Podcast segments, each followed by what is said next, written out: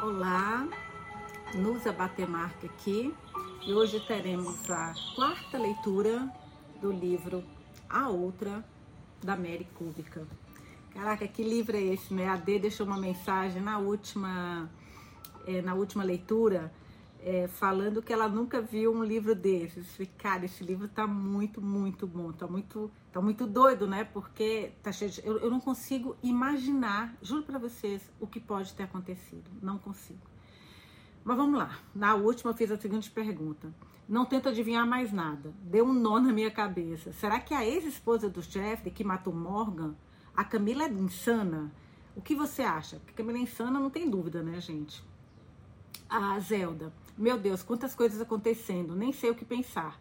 Mas o título, a outra, né, me diz que cede a Camille, por isso que se acha a outra. Sei, nem sei mais o que pensar, risadinhas.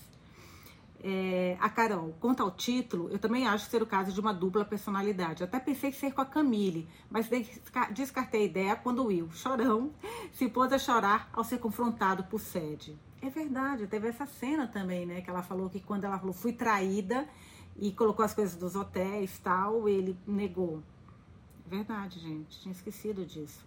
A Carol Zen, estou adorando. Muitas perguntas e poucas respostas. Espero que todas elas sejam respondidas no fim. Espero me surpreender. Se não for, Carol, a gente queima esse livro, juro por Deus, porque eu tô aqui esperando respostas.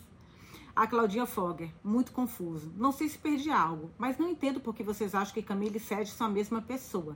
Tem vários mistérios e me sinto no mesmo nó que você está, Nusa. Ansiosa para continuar. Estamos todas. A Cidinha. Cida, a história é muito boa e cheia de reviravoltas. Quando eu acho que estou seguindo um caminho, tudo vira totalmente sou pega de surpresa. Também estou com nó na cabeça. Esse livro tá punk, gente, pelo amor de Deus. A Graziella, mantenho a teoria de que cede a Camille. Já tentaram que nenhum momento Will a chama pelo nome? Verdade. E esses outros mistérios? Que livro doido, adoro, kkkk. A Sheila, Rejane, vamos pensar. Will aproveita o falecimento da irmã, foge de Camille, que o encontra de casa com a vizinha. Camille mata a vizinha de Will. Sheila, você acabou de dar um outro nó na minha cabeça aqui. Já tava um nó, agora tô com dois. a teoria, eu falei, meu Deus do céu, agora danou-se tudo. A Dani Masson, haja coração, tô infartando. A Nathalie, é, a Nathalie, que é a Penha, né? Graça de Paula. Nusa, minha linda, que livro é esse? Juro que você vai nos matar de curiosidade e não ler no sábado. Ai, gente. Continuo com a mesma teoria. Assédios e comportamentos bem estranhos. Beijos, Penha. Você sabe, como eu falei, amanhã é sábado. Eu tenho um casamento aqui na praia. Começa, eu acho que às duas e vai até uma da manhã. Então, eu não acho que eu vou conseguir. Eu vou tentar.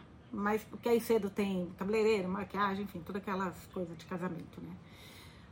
É, a Regina Araújo. Oi, Nusa, minha cabeça já deu um nó aqui. Não sei mais o que pensar em relação a quem matou Morgan e o que está acontecendo com a sede. Se ela tem dupla personalidade ou se é o Will quem faz tudo. É, gente, é, é muita, muita coisa. Eu, eu também estou muito, muito confusa. Eu pegar uma almofada para colocar nas minhas costas. Aquela coisa da da ex-mulher do Jeffrey chegando, ele que tá totalmente indiferente, vou tomar uma água. No velório da mulher. Tá tudo muito estranho nesse livro. Lógico que vai ter respostas, Carolzinha, pelo amor de Deus. Só faltava não ter, né? Mas, cara, eu, eu tô muito confusa. E eu, engraçado, estava pensando nisso hoje, eu sempre fui muito encanada. Eu me lembro quando eu era criança, eu queria fazer parapsicologia. Olha isso, eu tinha me esquecido disso, gente. Me lembrei com esse livro. Por causa dessa história de pessoas que tinham várias personalidades. E eu me lembro, isso eu falando com relação que vocês falaram, que ela tem mais de uma personalidade. É que eu, eu também pensei nisso. E eu vi agora é, uma entrevista, uma, um caso de uma garota que tinha, eu acho que cinco personalidades, era muito louco. Ela falando com o psiquiatra tinha a principal, né? E aí ele falava assim, que eu, que eu acho que era alguma coisa White, Carol White, uma coisa assim. E ele falava que era uma mulher quietinha, submissa, recatada. É, essa mulher dos anos 50. Foi uma filmagem antiga. E aí ela, ele falava assim, a Carol White, é, a, sei lá, aí tinha Carol Black também, é muito louco dentro dela. Posso falar com agora com a Carol Black? Aí a mulher falava assim, pode. Gente, mudava toda a, a, a posição, o, o, comportamento. Aí ela mudava assim. E era uma mulher. Mas por que, que você foi na festa? Porque eu queria, me aproveitar, queria aproveitar, queria me divertir. Eram, eu acho que quatro ou cinco. Tinha uma que era estudiosa, enfim, ela tinha até divorciado porque, imagina, nos anos 50, porque o marido, meu, a mulher parecia doida, né? E eu fiquei com isso na cabeça, sei lá eu. É muita, muita confusão. Eu falei, cara, será que é mesmo? Eu achei que fosse a sede com dupla personalidade. Mas eu não pensei que, que a outra personalidade poderia ser a Camille, sabe? Sei lá, tô muito confusa. Mas vamos lá. Ah, outra coisa que eu queria falar com vocês. Como eu acho que amanhã eu não vou conseguir ler, eu vou tentar, não prometo, mas eu vou tentar hoje ler um pouquinho mais, tá bom? Porque eu acho que se ler muito, se for uma leitura muito longa, acaba ficando cansativo. Mas eu vou tentar ler um pouquinho mais para que, se eu não conseguir ler amanhã, vocês tenham uma leitura mais longa para começar hoje, terminar amanhã, ou ler uma parte amanhã, tá? Mas vamos lá.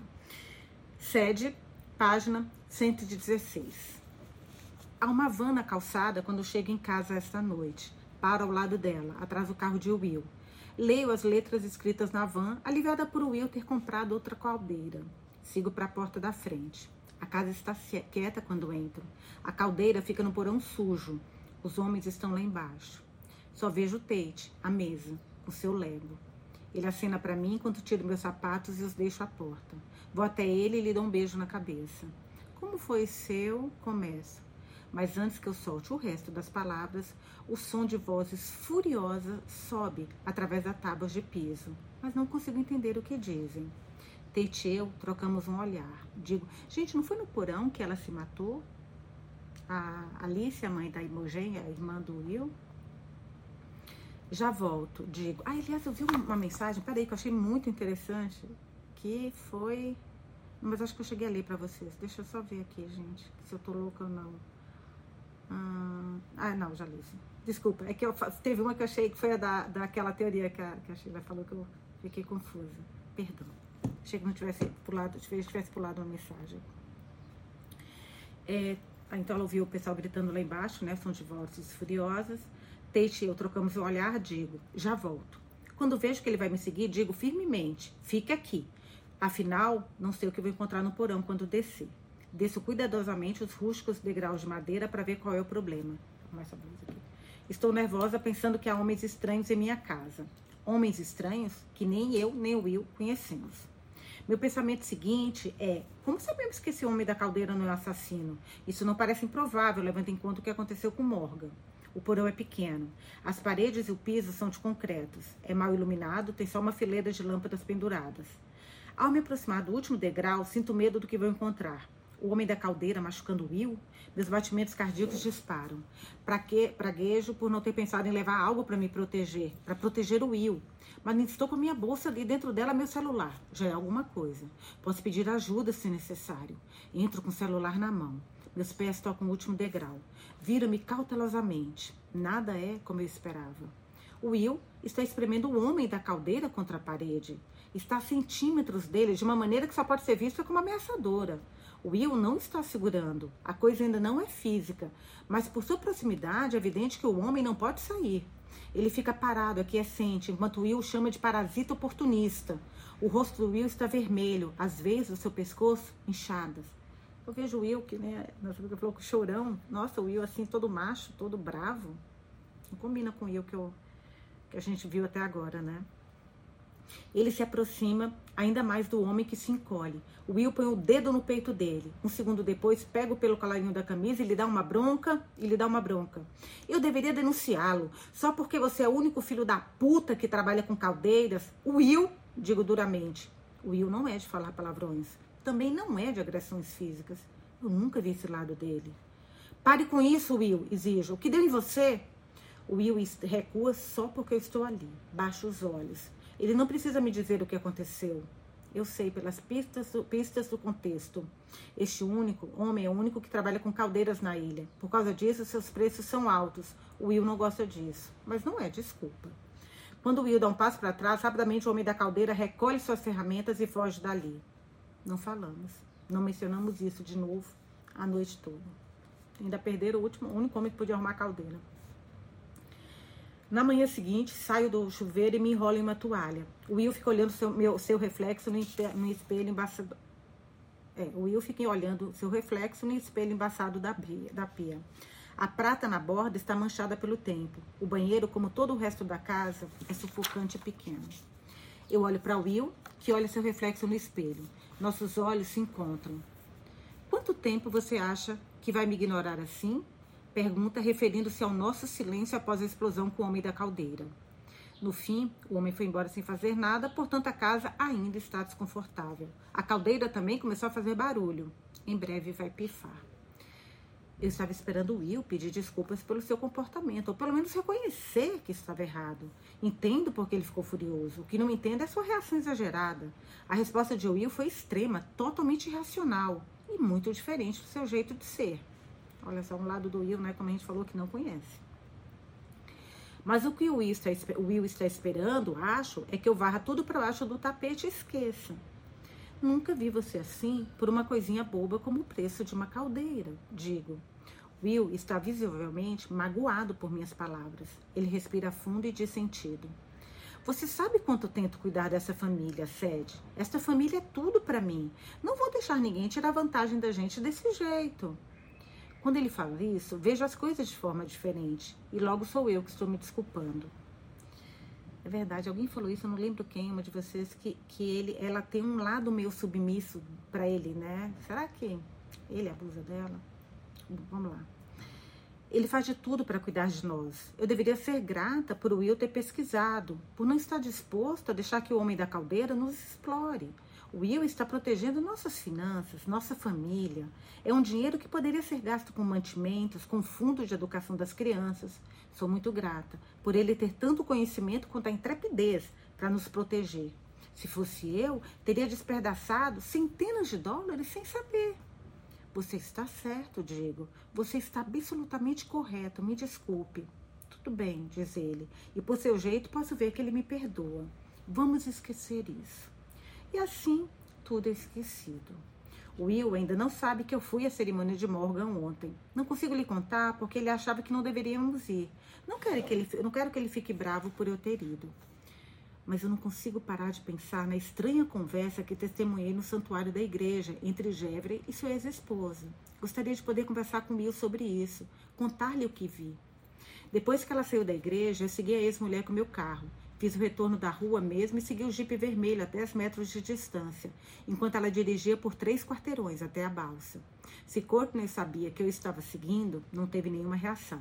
Fiquei sentada, parada na rua por uns 10 minutos. Ela ficou sentada em seu carro, ao telefone, o tempo todo. Quando a balsa chegou, ela embarcou com o carro. Momentos depois, desapareceu no mar, partiu mas ela ficou comigo em minha cabeça e ainda está comigo. Não consigo parar de pensar nela, em Jeffrey, na briga, no abraço. Também estou pensando em Mogen, na silhueta dela, no canto do meu quarto à noite. Will passa os dedos pelo cabelo. Sua versão de pentear. Ouço sua voz acima do exaustor do banheiro. Ele está dizendo que à noite levará, Tate a um evento de Lego na biblioteca pública. Eles vão com outro menino da escola, um dos amigos do Tate. Ele e a mãe, Jessica, ele e a mãe Jéssica. O Will, eu já ia ficar preocupada, né? Porque se o Will prestou em cima de meio mundo. O Will solta casualmente o nome dela no meio da conversa e é a casualidade disso, a familiaridade de, dele que me leva para o caminho errado e me faz esquecer por um momento Jeffrey, sua ex e Imogen. Faz anos que é o Will quem agenda os compromissos com os amigos dos meninos. Antes isso nunca me incomodou. Eu era grata por Will assumir essa tarefa em minha ausência. Depois da escola, os colegas dos meninos e suas respectivas mães iam ao nosso condomínio enquanto eu estava no trabalho. O que eu imaginava eram os meninos desaparecendo pelo corredor para ir brincar, enquanto eu e uma mulher que eu não conhecia ficavam sentados em volta da mesa da cozinha conversando sobre as outras mães da escola. Eu nunca vi essas mulheres, nunca me perguntei como elas eram, mas tudo é diferente agora, depois do caso. Agora eu me pego pensando demais nessas coisas. Só vocês quatro? Pergunto. Ele diz que sim, só os quatro. Mas haverá outras pessoas lá, sede, diz tentando me tranquilizar. Não é um evento privado só para nós. Ele me parece sarcástico. Claro, digo. O que vocês vão fazer lá? Pergunto suavizando o tom, tentando não parecer uma bruxa, porque sei quando Tate ama Lego. O Will diz que vão construir alguma coisa com esses tijolos minúsculos que eu encontro espalhados pela casa toda. Montar brinquedos e máquinas que se mexem. Tate mal pode esperar. E além disso, diz ele voltando-se do espelho de frente para mim, pode ser bom para Otto, Imogen, pode ser pra, bom para Otto, Imogen e você passarem algumas horas sozinhos, momento de conexão. Eu resmungo, pois sei que não haverá conexão entre Otto, Imogen e eu esta noite. Passo por eles, saio do banheiro e vou para o quarto. Will me segue. Ele se senta na beira da cama para pôr suas meias enquanto eu me visto. Os dias estão ficando mais frios. O frio entra na clínica pelas portas e janelas. As paredes são porosas. As portas da clínica estão sempre se abrindo e fechando. Toda vez que um paciente entra ou sai, o ar frio entra. Reviro uma pilha de roupas em busca de um suéter marrom, uma dessas coisas versáteis que vão bem com quase tudo. O suéter não é meu, pertencia a Alice. Estava em casa quando chegamos. É um suéter gostoso, gasto, e essa é metade da razão de eu gostar dela, dele. Está meio deformado, cheio de bolinhas. Tem uma gola larga com nervuras e grandes bolsos, tipo avental, onde possa afundar as mãos. Tem quatro botões de falsa madrepérola alinhados na frente. E fica justo, porque a Alice era menor que eu. Você viu meu suéter? Pergunto. Qual? O marrom, digo. O cardigan, aquele que era da Alice. O Will, a Imogen deve ter pego, né? O Will disse que não o viu. Ele não gosta desse suéter. Sempre achou estranho que eu quisesse ficar com ele. Onde arranjou isso? Perguntou na primeira vez que apareci com ele. No armário em cima, eu disse. Deve ser da sua irmã. É mesmo, disse ele. Você não acha meio mórbido usar roupa de uma pessoa morta? Mas antes que eu pudesse responder, Teix perguntou o que significava mórbido e eu saí da sala para evitar essa conversa, deixando que o Will explicasse enquanto outro suéter entra a roupa limpa e eu visto por cima da blusa. Will está sentado, olhando, enquanto eu acabo de me vestir. Depois ele se levanta da cama e vem até mim. Passa os braços em volta da minha cintura e me diz para eu não me preocupar com Jéssica. Ele se inclina e sussurra em meu ouvido. Ela não tem chances perto de você. Em uma péssima tentativa de fazer graça, ele diz que Jéssica é uma baranga, que toma banho com pouca frequência, que falta metade dos dentes, dentes que cospe quando fala força um sorriso. Parece adorável, digo. Mas ainda me pergunto por que eles precisam ir juntos. Por que não podem se encontrar na biblioteca? Will se aproxima mais de mim e sussurra em meu ouvido. Talvez, depois do evento do Lego, quando as crianças já estiverem na cama, talvez você e eu possamos ter também um momento de conexão. E então ele me beija. O Will, o Will e eu não temos relações. Você sabe que toda vez que vem com essa palavra, o Will e eu engasgo, né? O Will e eu não temos relações desde o caso, porque toda vez que ele me toca, só consigo pensar nela sinto calafrios, o que corta pela raiz qualquer sugestão de intimidade. Eu não apostaria a minha vida, mas tinha certeza de que era uma aluna, uma garota de 18 ou 19 anos. Ela usava batom, isso eu sabia. Batom rosa, choque roupa íntima delicada e pequena que deixou em meu quarto quando saiu. O que significa que ela tinha audácia não só de dormir com um homem casado, mas também de desfilar nua pelo visto, o Will chamaria mesmo de levar as mulheres para casa deles, né? Quando a gente viu ele entrando com a Camille, eu ainda achei, ah, deve ser assédio, porque imagina que ele vai levar a Camille, outra mulher, para o quarto. Mas, pelo visto, levou a aluna. É, mas também de desfilar nua, duas coisas que eu nunca faria. Eu sempre me perguntava se ela o chamava de professor ou se para ela ele sempre foi o Will ou talvez professor Foch, mas eu duvidava disso. Seria formal demais para um homem com quem, ele, com quem se está dormindo, mesmo que ele seja 20 anos mais velho, pai de dois filhos e tenha traços de cabelos grisalhos na cabeça. Pensei muito em jovens audaciosos, na aparência que poderiam ter. Passaram por minha cabeça os cortes pixie, bem como blusas decodadas, barriga de fora, shorts tão curtos que os bolsos saíam por abaixo, meias rastões, coturnos, cabelos tingidos mas talvez eu estivesse enganada. Talvez ela fosse uma jovem sem autoestima, tímida, sem respeito próprio. Talvez a atenção marginal de um homem casado fosse tudo o que ela tinha. Ou talvez ela e Will tivessem uma conexão que fosse além do sexo, um desejo comum de salvar o mundo. Nesse caso, acho que ela o chamava de professor Foch. Nunca perguntei ao Will como ela era. Eu queria, mas ao mesmo tempo não queria saber. No fim decidi que a ignorância é uma bênção e nunca perguntei. Afinal, ele teria mentido de qualquer maneira e me disse que não havia outra mulher, que só havia eu. Se não fosse pelos meninos, nosso casamento poderia ter acabado em divórcio depois do caso. Sugeri isso uma vez, que talvez o Will e eu ficássemos melhor se nos divorciássemos, que seria melhor para os meninos. Deus não, disse o Will quando eu sugeri. Sede, não, você disse que isso nunca aconteceria conosco, que ficaríamos juntos para sempre, que você nunca me deixaria. Se eu disse isso, Não me lembrava. De qualquer maneira, esse é o tipo de bobagem que as pessoas dizem quando se apaixonam. Não sobrevive ao casamento. Uma pequena parte de mim me culpava pelo caso. Acreditava que eu havia empurrado Will para os braços de outra mulher. Imagina, pelo amor de Deus. Por meu jeito de ser, alguém vai ser culpado pelo meu caratismo de outro, gente. Pus a culpa em minha profissão, que exige que eu seja desapegada. Esse desapego, essa ausência de envolvimento emocional, às vezes chega ao nosso casamento. Intimidade e vulnerabilidade não são meu ponto forte. Nunca foram. O Will acha, achava que eu poderia mudar mas ele estava errado. Gente, eu só vou arrumar essa blusa que eu estou muito incomodada. Então, vocês ficam aqui dois minutos olhando para a paisagem, eu só vou arrumar que realmente esse decote aqui está me incomodando. Peraí, já volto. Amor. Tudo bem?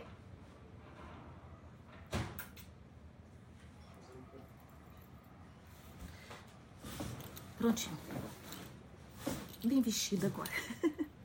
Continuando, outro capítulo, sede página 123. Quando paro no estacionamento da clínica, fico grata por encontrá-lo vazio. Joyce e Emma chegarão logo. Emma, a Joyce, a chefe, né? Mas por enquanto sou só eu. Meus pneus derrapam no asfalto quando faço uma curva fechada à esquerda para parar em minha vaga, atenta para ver se ninguém me dá sinais com farol alto do outro lado da rua. Saio do carro e atravesso o estacionamento. É muito cedo. O mundo está asfixiado pelo nevoeiro. O ar ao meu redor é denso como sopa. Não consigo ver um metro e meio à minha frente. Meus pulmões estão pesados. E de repente, não sei se estou sozinha ou se alguém na neblina me observando, parado um pouco além desse um metro e meio, onde não consigo ver. Sinto um calafrio percorrer minha espinha e tremo. Pego-me correndo para a porta, enfiando a chave na fechadura para entrar. Empurro a, porta atrás de mim e tranco. Sigo pelo corredor estreito até a recepção, domínio de Emma. Antes de eu chegar, cara, como deve ser ruim viver com tanto medo assim, né? Havia outra médica em meu lugar, uma moradora antiga da ilha que saiu de licença maternidade e nunca mais voltou. Joyce e Emma muitas vezes ficam vendo fotos de um bebê e dizendo o quanto sentem falta da Amanda. Elas me consideram responsável por sua saída, como se fosse minha culpa ela ter tido esse bebê e, ter tido, e decidido tentar ser só mãe. O que descobri foi que os moradores da ilha não aceitam bem os recém-chegados, a menos que você seja criança, como Tate, ou gregário, como Will. Tem que ser de uma raça rara para escolher viver em uma ilha isolada do resto do mundo. Muitos residentes são aposentados simplesmente escolheram o isolamento como modo de vida. São autossuficientes, autônomos e também isolados, mal-humorados, obstinados e arredios. Muitos são artistas. A cidade está cheia de lojas de cerâmica e galerias por causa deles, tornando-a cultural, mas também pretensiosa. Por isso a comunidade é importante, por causa do isolamento inerente à vida na ilha. A diferença entre eles e eu é que eles escolheram estar aqui. Passa a mão pela parede à procura do interruptor. Com um zumbido, as luzes ganham vida. Na parede em frente a mim há um grande quadro de planejamento com nosso horário de trabalho meu e da doutora Sanders, ideia da Emma. O cronograma é arbitrário e irregular. Sanders e eu não trabalhamos nos mesmos dias todas as semanas. Se existe algum método para essa loucura, não consigo identificar qual é. Vou até o quadro. A tinta está manchada, mas vejo o que estou procurando. Meu nome, Foch, escrito sob a data do 1 de dezembro, o mesmo dia em que o Sr. Nilson supostamente me viu discutindo com Morgan Baines, o mesmo dia em que o Sr. Nilson disse que arranquei um punhado de cabelos da cabeça da mulher. Segundo o quadro de Emma, em 1 de dezembro eu estava escalada para um turno de, turno de 9 horas, das 8 da manhã às 5 da tarde. Nesse caso, eu estava aqui na clínica, quando o doutor Nilson jura, quando o Sr. Nilson jura que me viu em frente à casa dos Baines. Pego meu celular na bolsa e tiro uma foto como prova. Sento-me à mesa em L cara, será que ela tem uma irmã gêmea? Igual? Que, é, lembra que ela falou que morava junto com outra garota, Camille? Será que eram irmãs? Nossa, olha eu como gêmea dando, dando ideia aqui. Sinto-me à mesa em L. Há bilhetes, bilhetes grudados nela. Um lembrete para Emma pedir mais tinta da impressora. Para a doutora Sanders ligar de volta para um paciente com os resultados dos exames. Uma de nossas pacientes perdeu sua boneca. Não, porque senão se ele teria encontrado a Camila, ele ia reconhecer, né? Porque é a cara da sede e ele se apaixonou pela outra. Não, não. Não, esquece. Teoria doida. Falei que só tem teoria doida. O número de telefone da sua mãe está em cima da mesa, com pedido para ligar se a boneca for encontrada. A senha do computador também está aqui.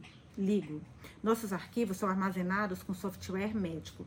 Não sei se o Sr. Nilson é paciente da clínica, mas quase todo mundo nesta ilha é. Existem inúmeros problemas oculares que afetam os idosos, de presbiopia a catarata, de glaucoma a degeneração muscular, macular. Uma das principais causas de cegueira em idosos. É possível que o Sr. Nilson sofra de um deles. E foi por isso que achou de ter me visto com a senhora Baines, porque ele não enxerga direito ou talvez esteja começando a apresentar os primeiros sintomas de Alzheimer e estivesse confuso. Abro o programa, procuro os registros médicos de George Nilsson. Estão aqui. Tenho certeza de que isso viola o código de ética médica, mas olho mesmo assim, apesar de não ser a médica dele.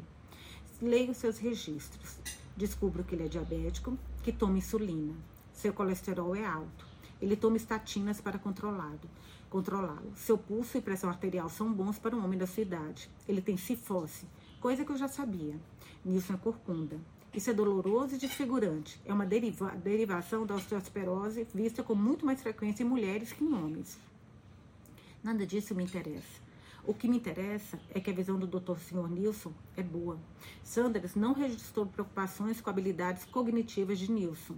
Pelo que vejo, ele tem uma mente sã. Suas capacidades mentais não estão falhando e ele não está ficando cego. O que me leva de volta ao começo. Por que o Sr. Nilson mentiu? Fecho o programa. Levo o mouse ao ícone da internet e clico duas vezes. Ele se abre diante de mim. Digito um nome. Courtney, Courtney Baines, que é a ex-mulher do Jeffrey, né? E só ao pressionar Enter é que me pergunto se ela ainda é Baines, ou se após o divórcio voltou, o divórcio voltou a usar o nome de solteira. Ou talvez ela tenha se casado de novo, mas não tenho tempo de descobrir. No final do corredor, a porta de trás se abre. Só tenho tempo para sair da internet e da mesa antes de Joyce aparecer. Doutora Fost, diz ela com animosidade demais na voz para as oito da manhã. Você está aqui? Ela fala como se já não soubesse disso. A porta está trancada, achei que não havia ninguém, acrescenta. Estou aqui, digo mais animada do que pretendia. Quis começar cedo o dia. Mas percebo que ela fica facilmente desanimada, quer que eu chegue cedo ou tarde. Não há como agradá-la. Vamos agora para Mouse, um capítulo sobre ela. Página 126. Era uma vez uma mulher. Seu nome era Mamãe Falsa. Esse não era o nome verdadeiro, claro, mas era assim que Mouse a chamava, mas só pelas costas. Mamãe falsa era bonita. Ela tinha uma pele bonita, cabelos castanhos compridos e um sorriso grande e fácil. Ela usava as roupas bonitas, como camisas com colarinho e blusas brilhantes, que enfiava por baixo, por dentro da calça jeans, de modo que não parecia desleixada, como quando Mouse usava calça jeans. Ela estava sempre arrumada, ao contrário de Mouse, estava sempre bonita. Mouse e seu pai não usavam roupas bonitas, exceto no Natal quando ele ia trabalhar. Mouse achava que roupas bonitas não eram confortáveis, dificultavam os movimentos, faziam seus braços e pernas parecerem rígidos. Mouse não sabia nada sobre mamãe falsa até a noite em que ela chegou. Seu pai nunca mencionara, portanto, Mouse achava que ele devia ter conhecido mamãe falsa nesse mesmo dia e a levara para casa. Mas Mouse não perguntou e seu pai não disse nada. Na noite em que ela chegou, o pai de Mouse entrou em sua casa da mesma maneira como sempre fazia. O pai de Mouse, em geral, trabalhava em casa, no aposento que chamavam de escritório. Ele tinha outro escritório. Era um grande edifício em outro lugar que Mouse vira uma vez. Mas ele não ia trabalhar lá todos os dias como outros pais que ela conhecia. Ele ficava em casa, no escritório, com a porta fechada, conversando ao telefone com os clientes, quase o dia inteiro. Mas às vezes ele tinha que ir a outro escritório, como no dia em que levar a mamãe falsa para casa. E às vezes ele tinha que ir embora, então ele ficava longe por dias. Na noite em que mamãe falsa chegou em casa, ele entrou sozinho. Deixou sua maleta ao lado da porta, pendurou seu casaco no gancho, agradeceu ao casal de idosos do outro lado da rua por ficar de olho nela, acompanhou até a acompanhou-os até a porta com Mouse atrás. Mouse e o pai ficaram. Então, pera, ele viajava e os, eu acho que deve ser o senhor a senhora Nilson que cuidava dela, né? Uma menina de seis anos. Mouse e o pai ficaram, tô falando porque parece que ele não, eles ficavam de olho na casa deles, né? Não sei se pode estar tá levando do outro lado, provavelmente ficar na casa mesmo, tomando conta da, da filha. Mouse e o pai ficaram observando-os atravessar a rua devagar e voltar para casa. Parecia que era difícil, parecia doer. Mouse achava que não queria envelhecer. Quando eles se foram, seu pai fechou a porta. Ele se virou para Mouse e disse que tinha uma surpresa para ela, que ela precisava fechar os olhos. Mouse tinha certeza que a surpresa era um cachorrinho, aquele pelo qual ele implorava desde o dia em que passaram pela vitrine do pet shop, grande, fofo e branco. Na época, seu pai havia dito não, porque um cachorrinho dava muito trabalho, mas talvez houvesse mudado de ideia. Ele fazia isso às vezes quando ela queria muito alguma coisa, porque Mouse era uma boa garota. Ele não a mimava, mas gostava de saber que ela estava feliz. E um cachorrinho a deixaria muito, muito feliz. Mouse levou a mão aos olhos. Por algum motivo, prendeu a respiração. Ficou muito atenta ao som de latidos e ganidos que viessem do outro lado da sala onde seu pai estava. Mas não houve latidos nem ganidos. O que ela ouviu foi o som da porta da frente se abrindo e depois se fechando de novo. Mouse sabia por quê. Seu pai foi até o carro pegar o cachorrinho, porque o cachorrinho não estava escondido na pasta dele, ainda estava no carro, onde ele havia o deixado para poder surpreendê-la. Enquanto ela esperava, um sorriso se espalhou pelo rosto de Mouse. Seus joelhos tremiam de excitação. Ela mal conseguia se conter. Mouse ouviu a porta se fechar e seu pai pigarrear. Ele estava ansioso quando, ansioso quando falou. Disse a Mouse: Abra os olhos. E antes que ela olhasse para o pai, já sabia que ele estava sorrindo também. Mouse abriu os olhos e, sem querer, levou a mão à boca. Ofegou porque não foi um cachorrinho que ela viu diante de si em sua própria sala de estar. Foi uma mulher. Esse homem é muito sem noção, meu Deus. A surpresa que ele vai fazer para a filha, trazer uma mulher. A mão fina da mulher segurava uma insensibilidade. A mão fina da mulher segurava a mão do pai de Mouse. Dedos unidos da mesma maneira que Mouse já vira homens e mulheres fazerem na TV. A mulher sorria amplamente para Mouse. Sua boca era grande e bonita. Ela disse olá para a garota. Sua voz era tão bonita quanto seu rosto. Mouse não disse nada. A mulher soltou a mão do pai de Mouse. Avançou, abaixando-se à altura da garota. Ela estendeu a mão fina para Mouse, mas a garota não sabia o que fazer, de modo que só ficou olhando para aquela mão ossuda sem fazer nada. Então Mouse se deu conta de que o ar estava diferente naquela noite, mais denso, mais difícil de respirar. Seu pai disse: Não seja mal educada, diga olá, aperte a mão dela. E Mouse o fez, murmurando olá fraco e deslizando sua mão minúscula dentro da mão da mulher. O pai de Mouse deu meia volta e correu para fora de novo. A mulher foi atrás. Mouse observou em silêncio pela janela enquanto o pai tirava do porta-mala as coisas da mulher. Tantas coisas que Mouse não sabia o que fazer com tudo aquilo. Caraca, gente. Como é que um pai apresenta a nova mulher desse jeito? Quando eles voltaram para dentro, a mulher tirou uma barra de chocolate de dentro de sua bolsa e entregou à garota. Seu pai disse que chocolate é seu doce favorito, disse ela. E era. Perdi apenas para os biscoitos amanteigados de Salermo, mas chocolate era um prêmio de consolação. Ela preferia um cachorrinho, mas sabia que não devia dizer isso. Mouse pensou em perguntar à mulher quando ela iria embora, mas sabia que era melhor não perguntar isso, de modo que pegou a barra de chocolate da mão da mulher. Segurou-a com suas mãos suadas e o sentiu amolecer quando o chocolate começou a derreter.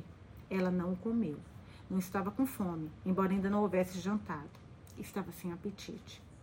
Embora os muitos pertences da mulher, havia uma caixinha de cachorro. Isso chamou a atenção da garota. Era uma gaiola de bom tamanho. Imediatamente, Mouse tentou imaginar que tipo de cachorro poderia conter. Um collie, um basset um beagle. Ela olhou pela janela enquanto o pai continuava descarregando as coisas, imaginando quando o cachorro chegaria. Onde está seu cachorro? Perguntou a menina quando seu pai acabou de descarregar o carro e voltou para dentro, trancando a porta. Mas a mulher balançou a cabeça e disse tristemente à garota que não tinha mais cachorro, que ele havia morrido recentemente. Então, por que você tem uma caixinha de cachorro? perguntou a menina. Mas seu pai disse: Chega, não, Mouse, não seja mal educada, porque ambos podiam ver que falar sobre o cachorro morto deixava a mulher triste. Mouse? perguntou a mulher. E Mouse achou que a mulher havia rido. Que apelido para uma garotinha, mas isso foi tudo que ela disse. Que apelido. Não disse se gostava ou não. Eles jantaram e ficaram vendo TV no sofá. Mas em vez de dividir o sofá com o pai, como ela sempre fazia, Mouse se sentou em uma poltrona do outro lado da sala, onde mal conseguia ver a TV. Mas não importava, ela não gostava do que eles estavam assistindo. Mouse e o pai sempre assistiam esportes, mas em vez disso, eles estavam vendo um programa onde os adultos falavam demais, diziam coisas que faziam a mulher e seu pai rirem. Mas Mouse não ria, porque não era engraçado. O tempo todo a mulher ficou sentada no sofá ao lado do pai de Mouse. Quando Mouse se atreveu a olhar, viu que estavam sentados perto, de mãos dadas, como quando ela havia chegado. Isso fez Mouse se sentir estranha por dentro. Ela tentava não olhar, mas seus olhos ficavam voltando para as mãos deles. Depois que a mulher pediu licença e foi para a cama, seu pai se aproximou. Meu Deus do céu. E disse à garota que seria legal chamar essa mulher de mamãe. Ele disse que sabia que poderia ser estranho no começo, que se ela não quisesse, tudo bem, mas talvez ela pudesse tentar com o tempo, sugeriu o pai. A menina sempre tentava fazer tudo o que podia para agradar o pai, porque o amava muito. Ela não queria chamar essa mulher estranha de mamãe, nem agora nem nunca, mas sabia que não devia discutir com o pai. Ele se magoaria se ela o fizesse, e ela nunca queria magoá-lo. A menina já tinha mãe, e não era aquela. Cara, esse Jeffrey, ele é doido, gente. É sério, esse homem é doido. Mas se o pai quisesse, ela chamaria aquela mulher de mamãe, mas só na frente do pai e da mulher, porque dentro da sua cabeça ela chamaria essa mulher de mamãe falsa. Foi isso que a garota decidiu. Mouse era uma garota esperta. Ela gostava de ler. Ela sabia coisas que outras garotas da sua idade não sabiam, como porque as bananas são curva, curvas e as lesmas têm quatro narizes e que o avestruz é o maior pássaro do mundo. Mouse amava animais. Ela sempre quis um cachorrinho, mas nunca conseguiu. Mas ela conseguiu outra coisa, porque depois que mamãe falsa chegou, seu pai a deixou escolher um porquinho da Índia. Ele fez isso porque achou que ela ficaria feliz. Eles foram juntos ao pet shop. No instante em que pôs os olhos em seu porquinho da Índia, Mouse se apaixonou. Não era a mesma coisa que um cachorrinho, mas era algo especial. O pai de Mouse achou que deviam chamá-lo de Bert, em homenagem ao seu jogador de futebol. Meu, não deixou a menina escolher, gente. Meu Deus. É, vamos lá. O pai de Mouse achou que deviam chamá-lo de. Eu tô vontade de dar uns tapas nesse cara, vocês não estão noção. Assim, tá porrada no meio do nariz, esse, do focinho desse filho da mãe. Cadê a mãe dela? Que pelo visto é aquela louca que também foi no, no velório. O pai de Mouse achou que deviam chamá-lo de Bert, em homenagem ao seu jogador de beisebol favorito, e dane-se que o filho, que o cachorrinho, o bichinho era da filha, né? Ele dá o, o nome. Bert Campaneres. E Mouse disse que sim, porque não tinha outro nome em mente e porque queria deixar seu pai feliz. O pai de Mouse também comprou para ela um livro sobre porquinhos da Índia. Na noite em que levaram Bert para casa, Mouse subiu em sua cama, entrou debaixo das cobertas e leu o livro de ponta a ponta. Ela queria estar informada. Mouse aprendeu coisas que nunca soube sobre porquinhos da Índia, como o que comem e o que cada guincho significa. Ela aprendeu que os porquinhos da Índia não têm nenhuma relação com os porcos e não são da Índia, e sim de algum outro lugar chamado Cordilhe na alto das cordilheiras dos Andes, na América do Sul. Ela pediu ao pai um mapa para ver onde ficava a América do Sul. Ele achou um em uma revista National Geographic, velha, no porão, que havia sido do avô do de Mouse. O pai dela tentara jogar fora as revistas quando o avô morrera, mas Mouse não deixara. Para ela, eram fascinantes.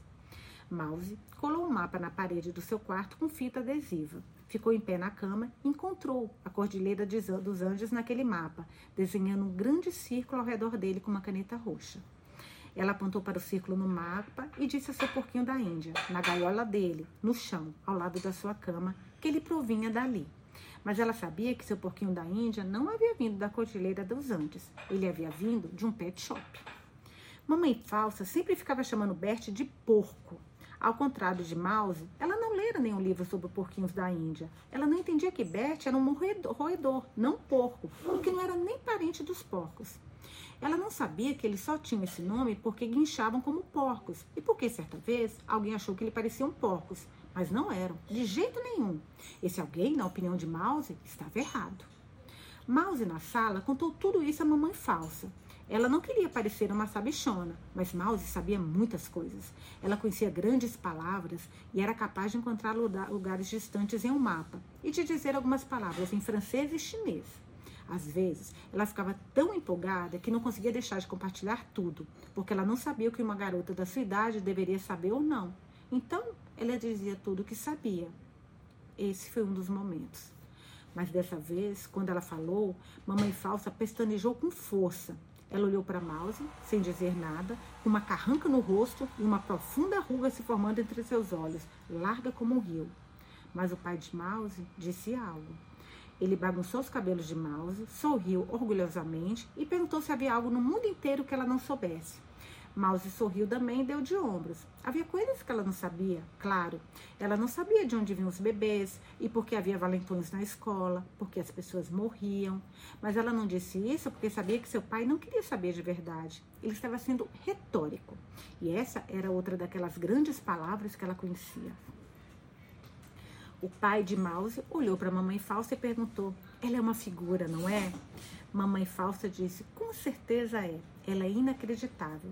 Mas mamãe falsa não sorriu da mesma maneira que o pai de Mouse. A criança tem esse, essa sensibilidade, né? Não deu um sorriso falso nem qualquer tipo de sorriso. Mouse não sabia ao certo o que fazer com essa palavra inacreditável, porque inacreditável pode significar coisas diferentes. O momento passou, Mouse achou que a conversa sobre roedores e porcos havia terminado. Mas naquela tarde, naquela noite, quando o pai não estava presente, mamãe falsa se abaixou à altura do rosto de Mouse e disse a ela que se ela fizesse parecer idiota de novo na frente do pai, ia pagar por isso. O rosto de mamãe falsa estava todo vermelho. Ela reganhou os dentes como um cachorro faz quando está bravo. Uma veia saltou em sua testa, pulsando. Mamãe falsa cuspiu quando falou, como se estivesse com tanta raiva que não conseguia parar de cuspir, como se estivesse louca. Ela cuspiu no rosto de Mouse, mas a garota não se atreveu a erguer a mão para limpar. Mouse tentou dar um passo para trás para longe da mamãe falsa, mas mamãe falsa segurava o pulso de Mouse com muita força. Mouse não conseguia fugir, porque mamãe falsa não a largava. Elas ouviram o pai de Mouse chegando pelo corredor. Mamãe falsa soltou o pulso de Mouse depressa. Bom, já estamos odiando a, a Morgan, né, gente? Levantou-se, ajeitou os cabelos, passou as mãos pela blusa para alisá-la. Seu rosto voltou ao seu tom normal e um sorriso brotou em seus lábios. Não um sorriso qualquer, um sorriso radiante. Ela foi até um bar de Mouse e o beijou. Como estão minhas mulheres favoritas? perguntou ele enquanto retribuiu o beijo. Mamãe falsa disse que estavam bem.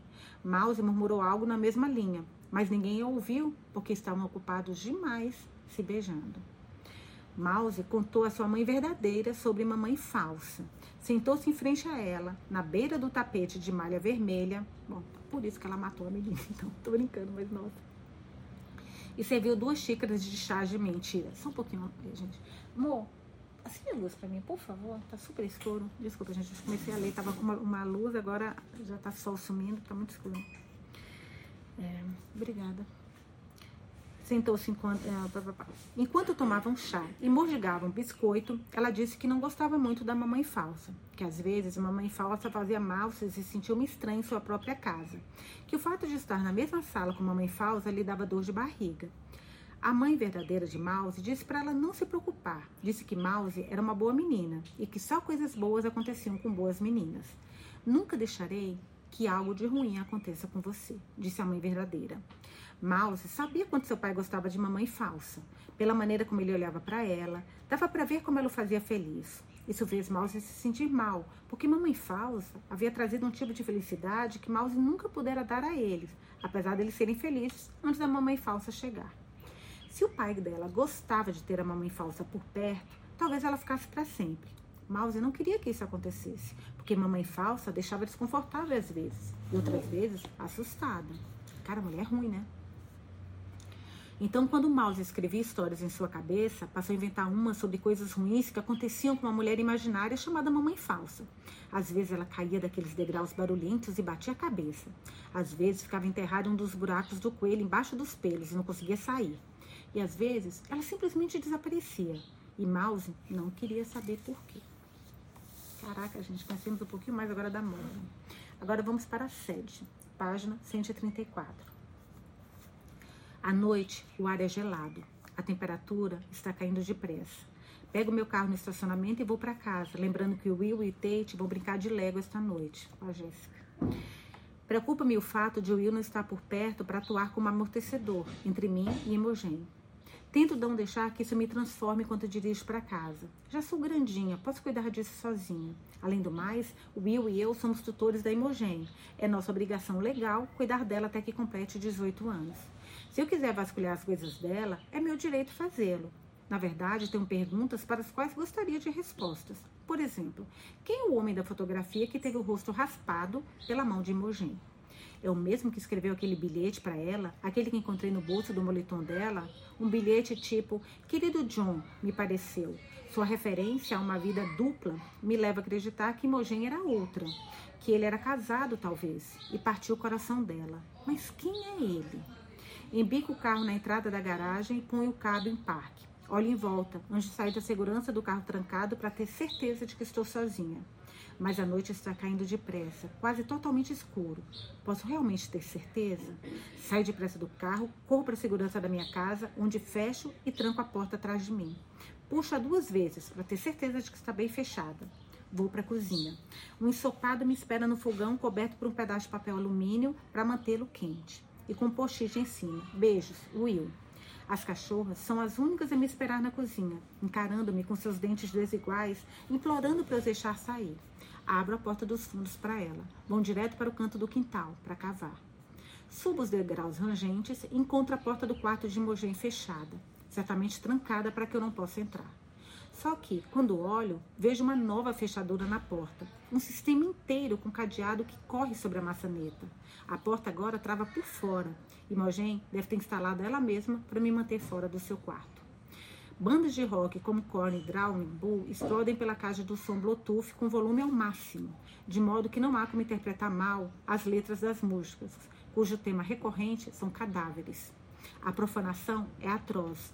Os altovalantes vomitam ódio em nossa casa, mas Tate não está, de modo que dessa vez deixe passar. Nossa, eu já tinha surtado, gente, que absurdo. Essa menina é muito grossa, muito sem noção. Vou até a porta de. Não, também perdeu a mãe, né? Por isso que tá revoltada. Vou até a porta. Ainda tá na idade de ficar revoltada, meu Deus. Vou até a porta de Otto, bato levemente e grito acima do barulho de Imogen. Cheguei, ele abre a porta para mim. Olho para ele e vejo como se parece cada dia mais com Will. Agora que está mais velho, os ângulos do seu rosto são mais acentuados. Não tem mais a gordura do bebê para suavizar os contornos. Está cada dia mais alto. Finalmente curtindo o estirão que há tanto tempo o ignora. Mantendo baixinho enquanto os outros meninos da escola crescem. Logo chegará a altura deles. Otto é bonito como Will. Logo fará as meninas desmaiarem. Mas ele ainda não sabe disso. Como foi seu dia? Pergunto. Ele dá de ombros. Bem, eu acho. É uma resposta indecisa. Aproveita a oportunidade. Acha? Pergunto querendo mais. Quero saber como foi o dia dele de verdade. Se está dando bem com as outras crianças da escola, se gosta dos professores, se está fazendo amigos. Como ele não diz nada, cutuco.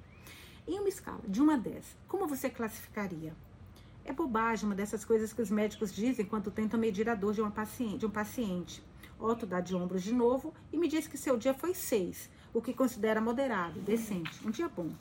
Tem dever de casa? Um pouco. Precisa de ajuda?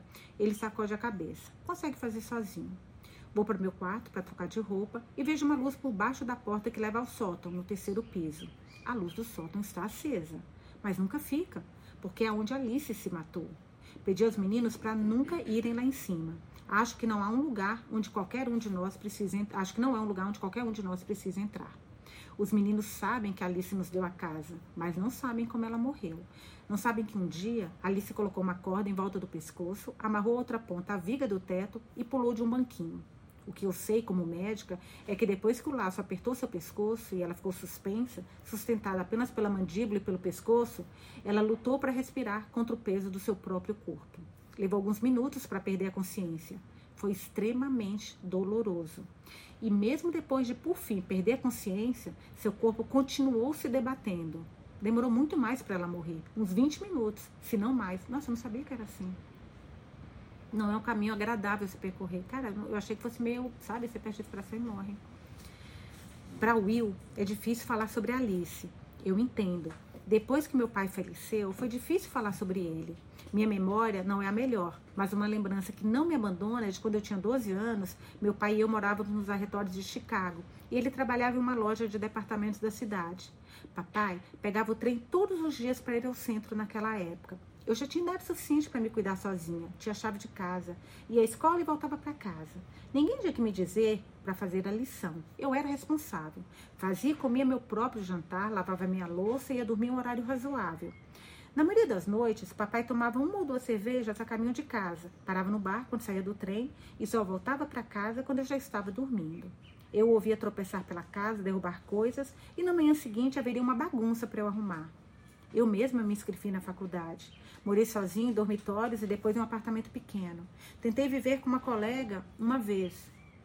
Hum, hum. Deve ser a Camille. Olha, tentei viver com uma colega uma vez. Não deu certo para mim. Minha colega de quarto era descuidada, irresponsável, entre outras coisas. Também era manipuladora, uma completa cleptomaníaca. Ela pegava recados telefônicos. Então a Camila existiu, gente, olha só. Ela pegava recados telefônicos para mim, mas nunca os dava. Fazia uma bagunça em nosso apartamento. Comia minha comida, roubava dinheiro da minha carteira, cheques do meu talão. Usava meu cartão de crédito. Cara, nossas, nossas teorias estão caindo assim, que nem uma carta de baralho. Minha Nossa Senhora, um castelo de cartas de baralho. Roubava dinheiro da minha carteira, cheques do meu talão. Vamos achar outras teorias, gente.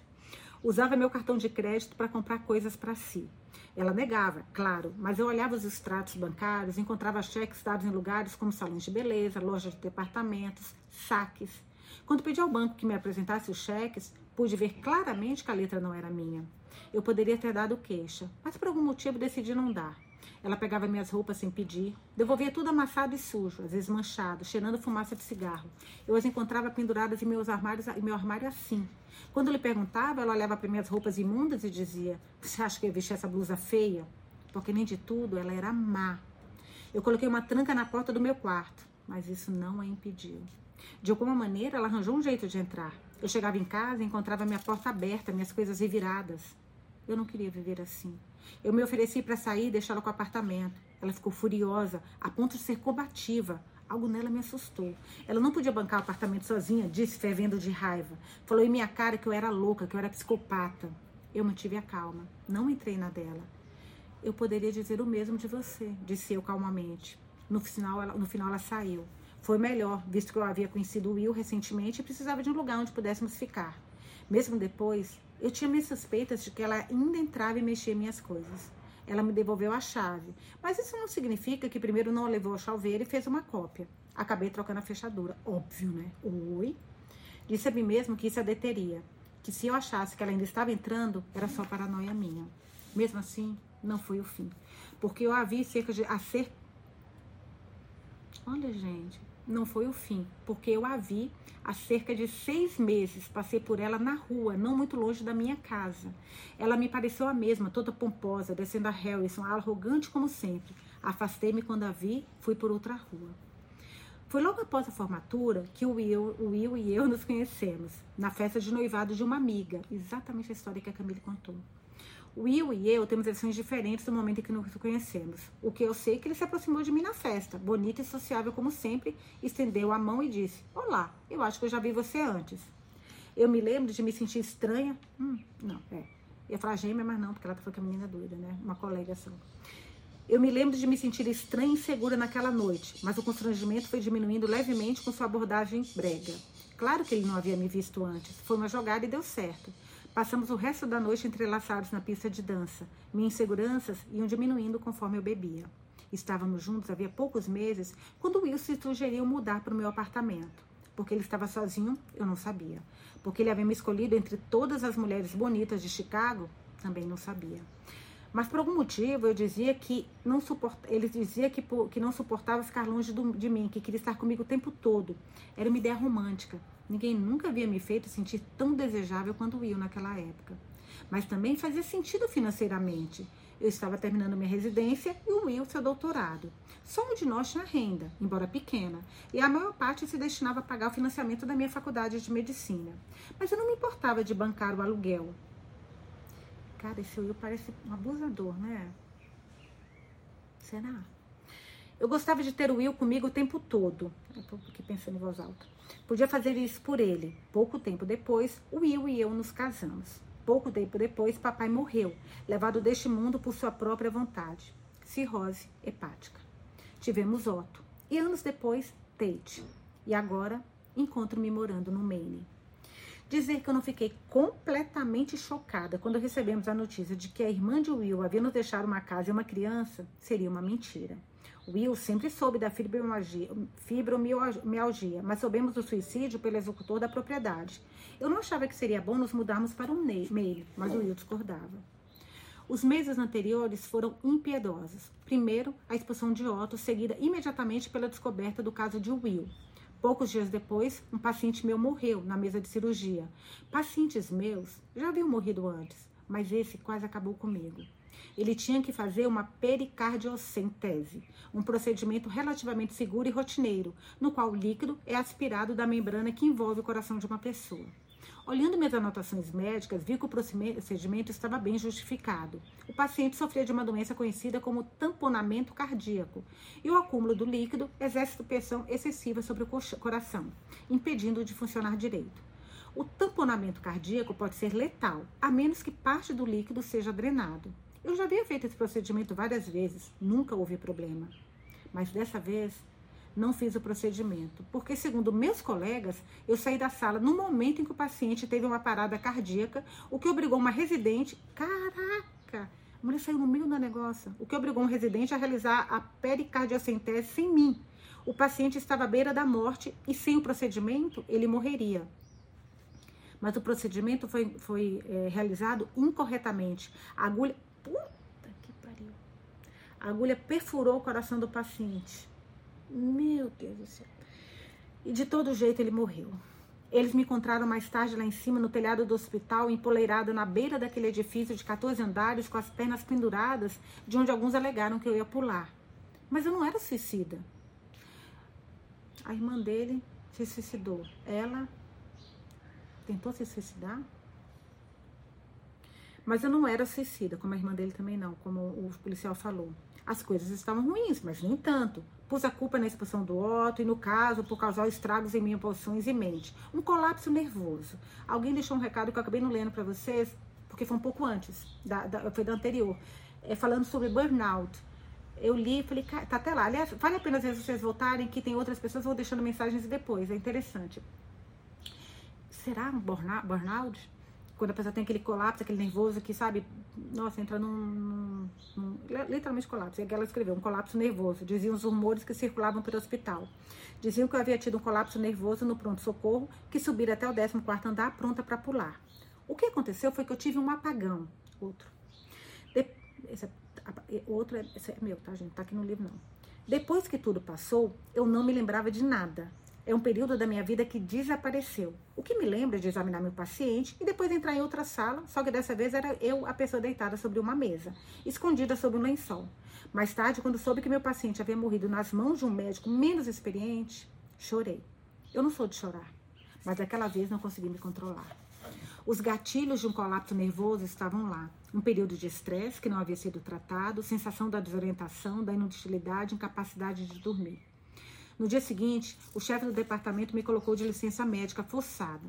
Sugeriu sutilmente uma avaliação psicológica. Eu disse não, obrigada. Em vez disso, preferi me demitir. Eu não podia voltar lá de novo.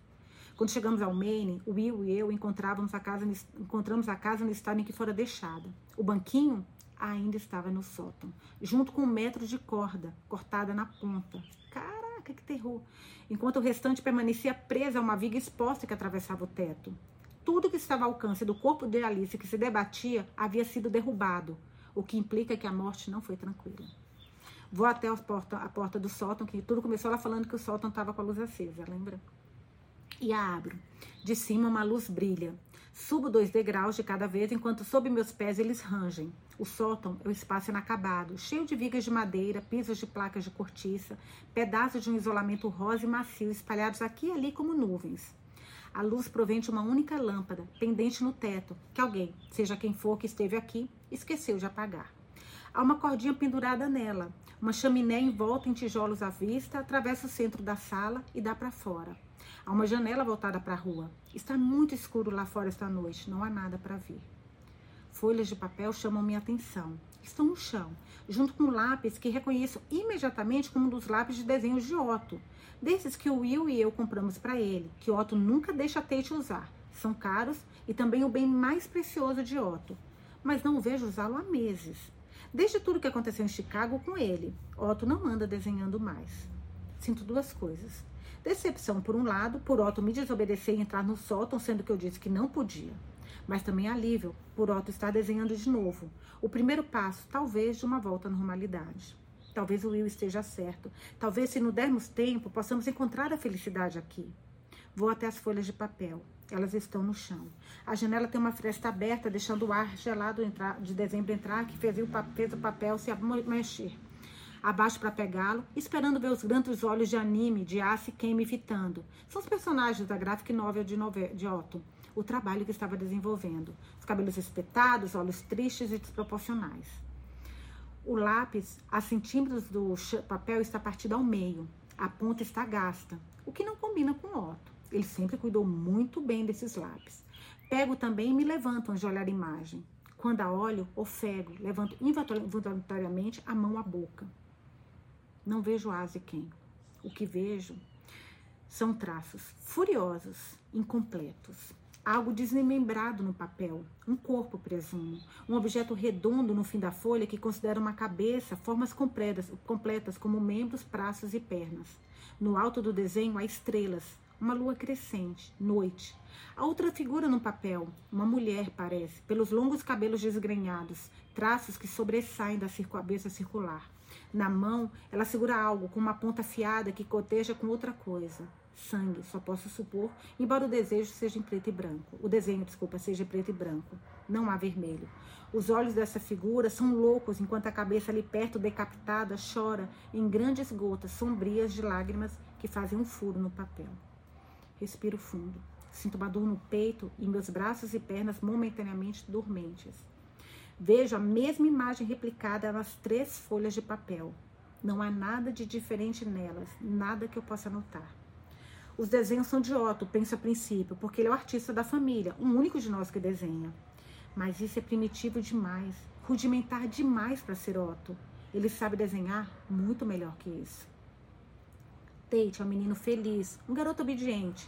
Ele não teria entrado no sótão se eu dissesse que não pode. Além disso, Tate não desenha imagens violentas e assassinas. Ele jamais poderia visualizar essas coisas, muito menos retratá-la no papel. Tate não sabe o que é assassinato. Ele não sabe que as pessoas morrem. Volto para Otto. Esses desenhos pertencem a Otto. A menos que, respirando fundo, pertence a Imogen. Eu pensei na Imogen também. Porque Imogen é uma garota que tem raiva. Imogen sabe o que é o assassinato. Ela sabe que as pessoas morrem. Ela viu com seus próprios olhos. Mas o que ela estaria fazendo com os lápis e papéis de Otto? Fecho a janela e lhe dou as costas. Há uma casa de bonecas vintage na parede oposta. Chama minha atenção. Eu a encontrei no dia em que chegamos, achando que poderia ter pertencido a Imogen quando era criança. É uma charmosa casa de campo verde, com quatro aposentos um sótão amplo, uma escada fina subindo no centro.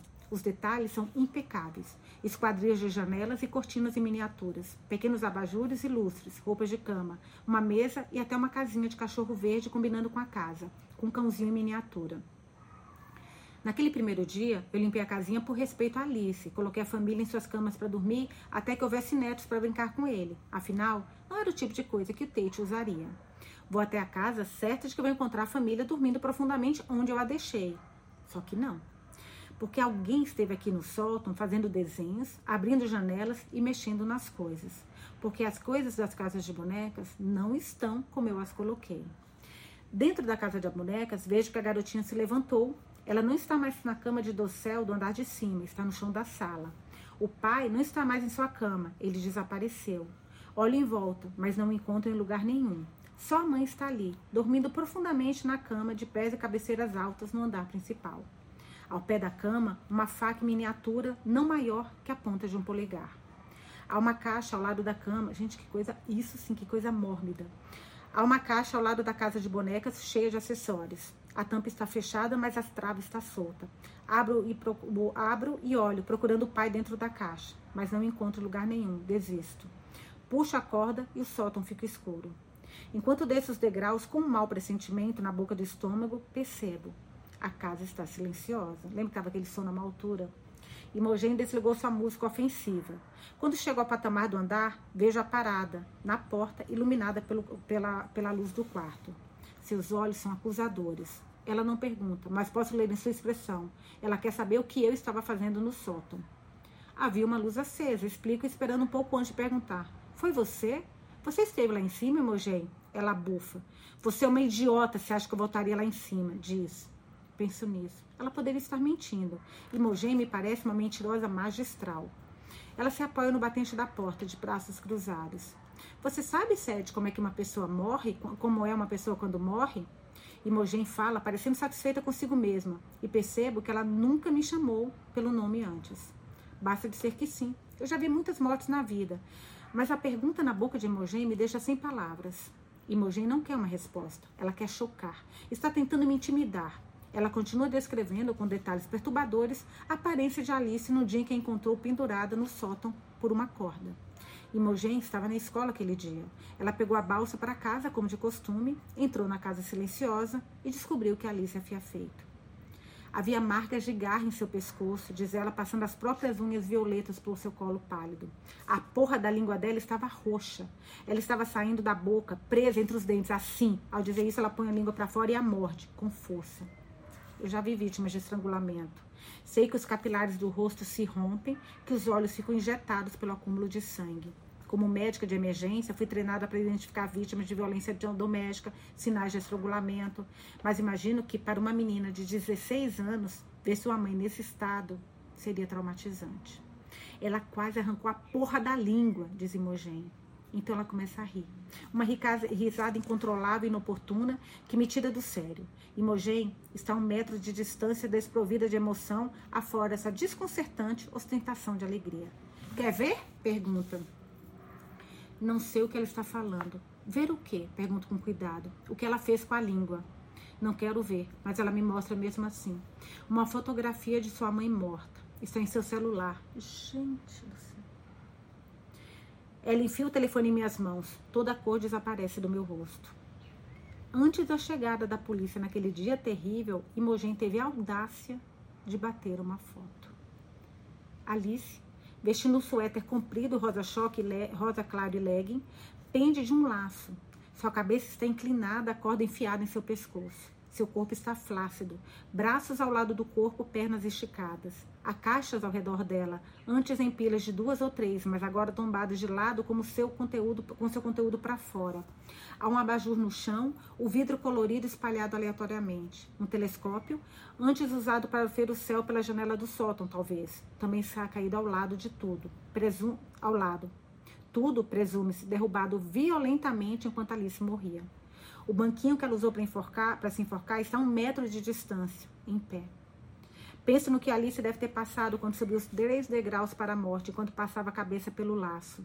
O teto do sótão não é alto. Alice teria que medir a corda antes para ter certeza de que quando pulasse do banquinho, seus pés não tocariam o chão.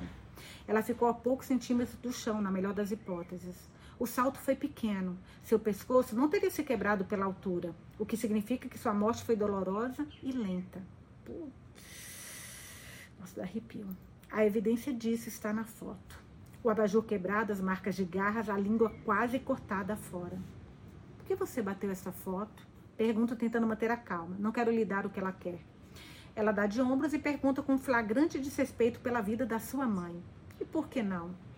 Escondo meu choque enquanto Imogen pega seu celular e lentamente me dá as costas. Ela volta para seu quarto, deixando-me abalada. Reza para que Otto, em seu quarto, esteja de fones de ouvido. Reza para que ele não tenha ouvido essa conversa horrível. Vou para o meu quarto, onde visto o pijama, e fico à janela, esperando Will voltar para casa. Fico olhando para a casa ao lado. Há uma luz acesa dentro, a mesma que, ninguém, que se acende às sete e se apaga quase meia-noite todos os dias. Ninguém mora nessa casa na época do ano, e penso nela vazia durante meses a fio. O que impede uma pessoa de entrar lá? Quando vejo um carro parar na entrada da nossa garagem, não consigo parar de olhar. O interior do carro se ilumina quando a porta se abre. Tate e seu amigo estão no banco de trás. Will na frente, ao lado de uma mulher que, definitivamente, não é uma baranga desvendada, e sim uma morena, misteriosa, que não consigo ver direito. Tate entra na casa animado, saltitante. O cara, como é ruim você ser casado com um homem desse. Imagina você nunca ter paz. Nossa, Deus me livre. Eu não, não, não tenho, não tenho emocional para isso. Só, minha paz de espírito é muito importante. Sobe a escada para me dar oi. Orgulhosamente anuncia. Você. Quê? Quê? Orgulhosamente anuncia. Você foi me ver na escola hoje. Ele rompe pela porta do quarto com seu moletom de Star Wars e calças de lã. Essa calça, como todas as outras, está muito curta para ele, deixando os tornozelos à mostra. Will e eu não conseguimos acompanhar seu crescimento. Há um buraco na ponta da sua meia. Will, meio passo atrás dele, volta-se para mim e pergunta: Você foi à escola? Mas sacudo a cabeça. Eu não, digo sem saber o que Tate quis dizer. Eu estava no trabalho hoje, Tate, não fui à sua escola. Foi sim, diz ele, prestes a ficar chateado. Dou-lhe corda, só para acalmá-lo. Bem, o que eu estava fazendo? Pergunta. O que foi que eu disse? Você não disse nada. Você não acha que se eu tivesse ido à sua escola hoje, teria falado com você?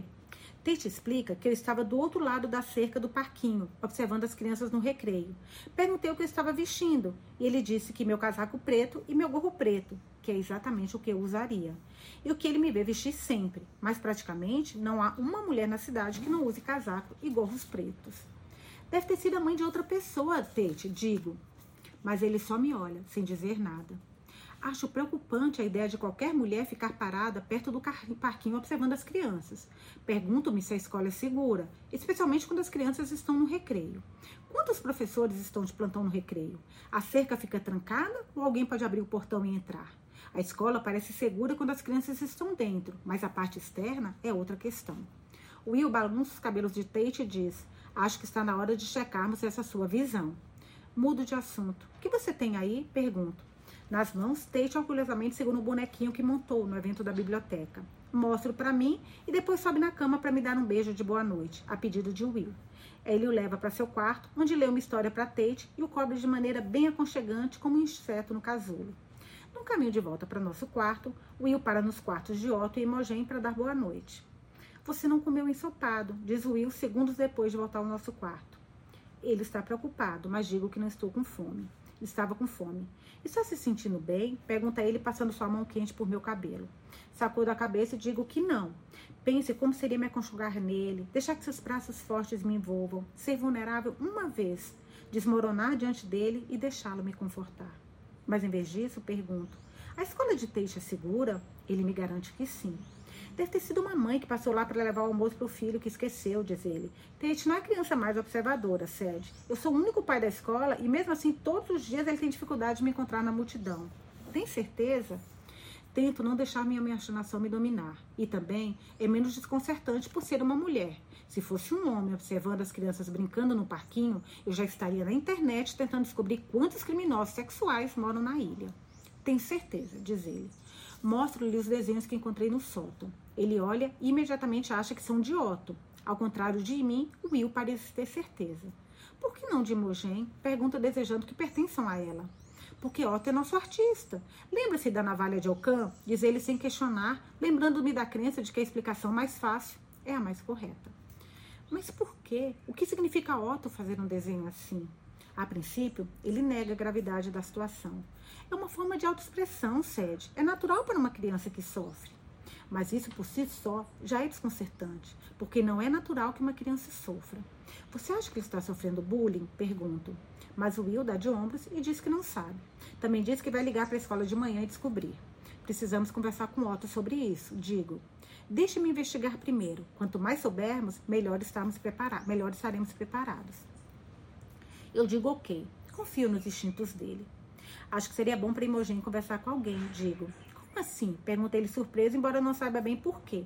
Will, não é contrário à terapia, mas ela é sobrinha de sangue dele, não minha. Ele é que tem que decidir. Tipo um psiquiatra? Pergunta. Sim, ela está piorando. Deve estar se fechando muito. Ela sente raiva, está de luto. Acho que seria bom ela falar com alguém. Digo contando-lhe nossa conversa dessa noite.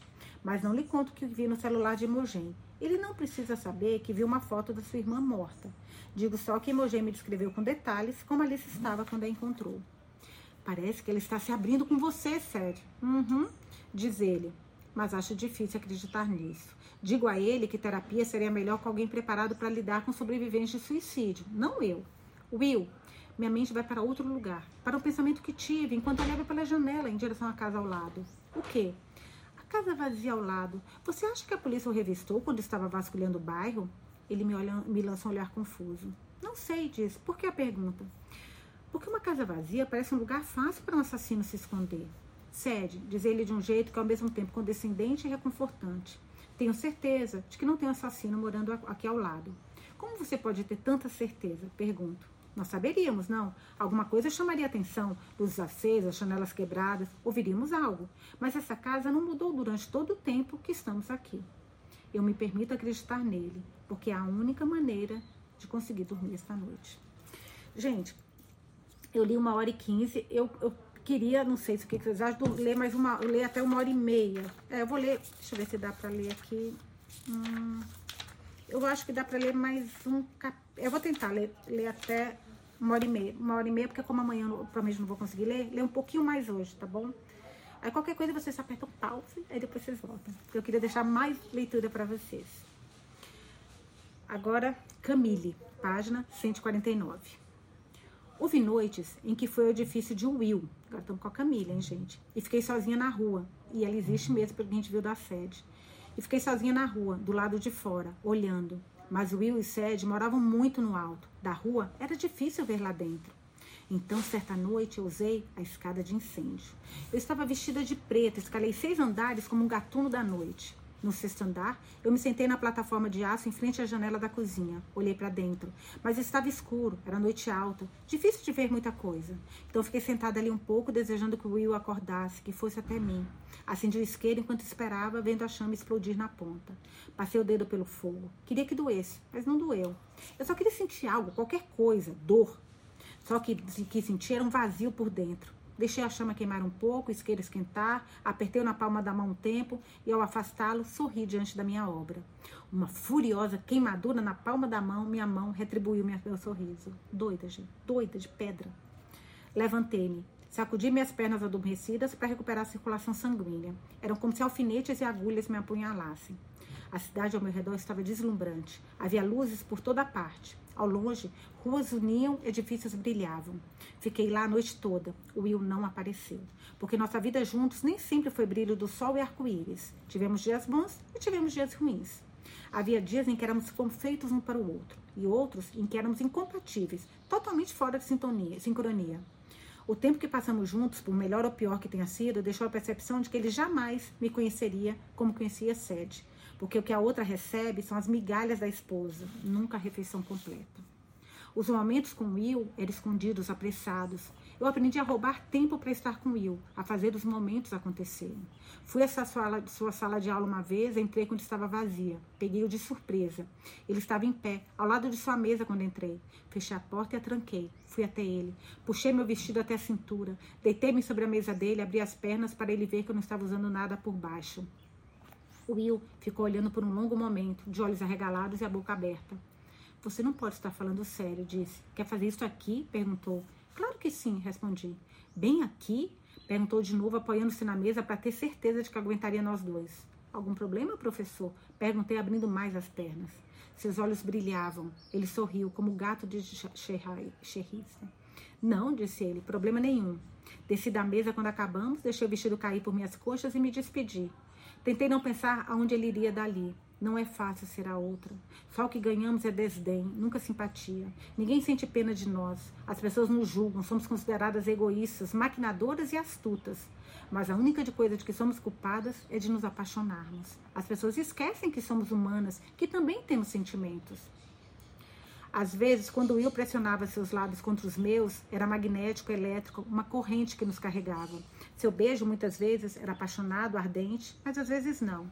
Às vezes era frio e eu pensava que era o fim do nosso caso, mas eu estava errada, porque é assim que acontece com os relacionamentos. Eles têm altos e baixos. Um dia, encontrei-me falando com uma psicóloga sobre isso. Eu estava sentada em uma cadeira giratória. A sala onde eu estava tinha um teto alto com janelas que iam do chão até o alto.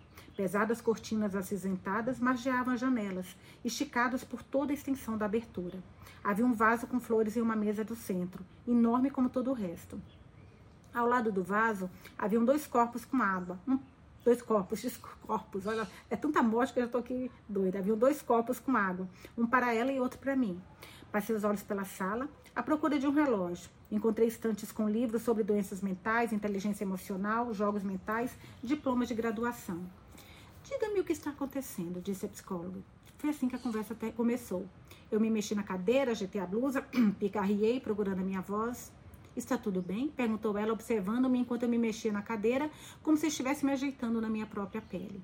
Eu disse que estava tudo bem. Não fiquei tímida, nunca fico. Apoiei o pés em uma puff e disse à mulher: Estou dormindo com um homem casado. Eu era fortuna. Dessas mulheres que carregam. Ela, desculpa, ela era fortuna. Dessas mulheres que carregam peso no rosto. Não houve alteração em sua expressão, além de um leve erguer de sobrancelha esquerda. Suas sobrancelhas eram grossas, pesadas. Seus lábios se separaram. É mesmo? Perguntou ela, sem demonstrar emoção pelo que eu havia dito. Fale-me sobre ele. Como vocês se conheceram? Eu lhe contei tudo o que havia para contar sobre Will. Falei sorrindo, revivendo cada momento, um de cada vez. O dia que nos encontramos embaixo dos trilhos, a mão dele em meu pulso para salvar, salvar minha vida, o café lanchonete, na lanchonete, nós encostados na parede de um prédio, a voz de Will em meu ouvido, a mão em minha coxa. Mas então meu humor azedou. Peguei um lenço de papel e enxuguei os olhos. Disse a ela que estava difícil ser a outra, solitário demais, que eu não tinha promessas de contato diário, nada de telefonemas, nada de confissões noturnas enquanto adormecemos. Eu não tinha com quem conversar sobre os meus sentimentos. Sozinha tentava não pensar nisso. Mas são poucas as vezes em que você pode ser chamada pelo nome da outra mulher e não ficar complexada. Ela me incentivou a terminar o caso. Mas ele disse que me ama, disse eu. Um homem que está disposto a trair a esposa, disse ela, vai sempre lhe fazer promessas que não pode cumprir. Quando ele diz que a ama, é uma cilada. Cônjuges que traem são mestres em manipulação. Olha, talvez ele lhe diga coisas para que você não termine o caso. Ele tem uma esposa e uma amante ao seu lado. Não tem incentivos para mudar. Não foi a intenção dela, mas ouvir isso foi um alívio. Will não tinha motivos para me deixar. Will nunca me deixaria.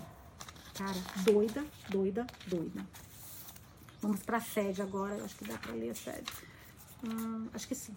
Vamos tentar. Página 152.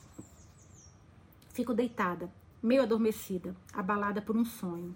No sonho, eu estava deitada em uma cama. Ixi, mas por que ela não. Estranho não estranhar tantos momentos de apagão, sabe? Tantas pessoas falando, foi você que fez isso, você estava aqui, você saiu, você foi para outro lugar. E ela não perceber que tem algo de errado? Sei lá. Bom, vamos ver. Fico deitada, meio adormecida, abalada por um sonho. No sonho eu estava deitada em uma cama que não era minha, olhando para um teto que também não era meu. O teto acima da minha tinha sanca e um ventilador que pendia no centro. As pás do ventilador tinham formato de folhas de palmeira. Eu nunca havia visto isso antes. A cama afundava no meio, de modo que se formava uma vala na qual meu corpo deslizava facilmente, tornando difícil me mexer. Eu estava deitada nessa cama estranha, presa na vala. Aconteceu tão rápido que não tive tempo de me perguntar onde estava, de me preocupar com isso, só de perceber que não estava em minha própria cama. Estendi as mãos para ambos os lados à procura do Will, mas além de mim, a cama estava vazia. Meu corpo estava envolto em um cobertor embaixo da coxa e estava ali observando o ventilador inerte acima de mim, iluminado apenas por um raio de luar que entrava pela janela. Estava calor na cama. Eu queria que o ventilador se mexesse, que mandasse uma corrente de ar para meu corpo, para me refrescar. De repente, eu não estava mais na cama. Estava em pé ao lado, vendo-me dormir. O quarto ao redor ficou distorcido. As cores começaram a desaparecer. De repente, tudo ficou monocromático. As paredes do quarto entortaram, assumindo formas estranhas, trapézios e paralelogramos. Não eram mais quadrados. Comecei a sentir dor de cabeça. No sonho, apertei forte os olhos para impedir que o quarto mudasse de forma. Quando os abri de novo, eu estava em minha própria cama, com uma imagem de Morgan Baines na cabeça. Baines na cabeça. Estava sonhando com ela. Não me lembro dos detalhes, mas tenho certeza de que ela estava lá. Antes de sair do quarto, já faz um tempo, Will me beijou. Ele se ofereceu para levar os meninos à escola para que eu pudesse dormir. Você não conseguiu dormir à noite, disse. E eu não sabia se era uma pergunta ou uma afirmação. Não foi que eu não consegui dormir, foi que meus sonhos foram tão vívidos que devo ter me sacudido e revirado muito. Will me deu um beijo na cabeça, desejou-me um bom dia e saiu. Agora, ouço o barulho do café da manhã sendo servido no andar de baixo, das mochilas sendo arrumadas. A porta da frente se abre e ele sai. Só então me sento na cama e vejo minha camisola misola nos pés dela, não mais em mim.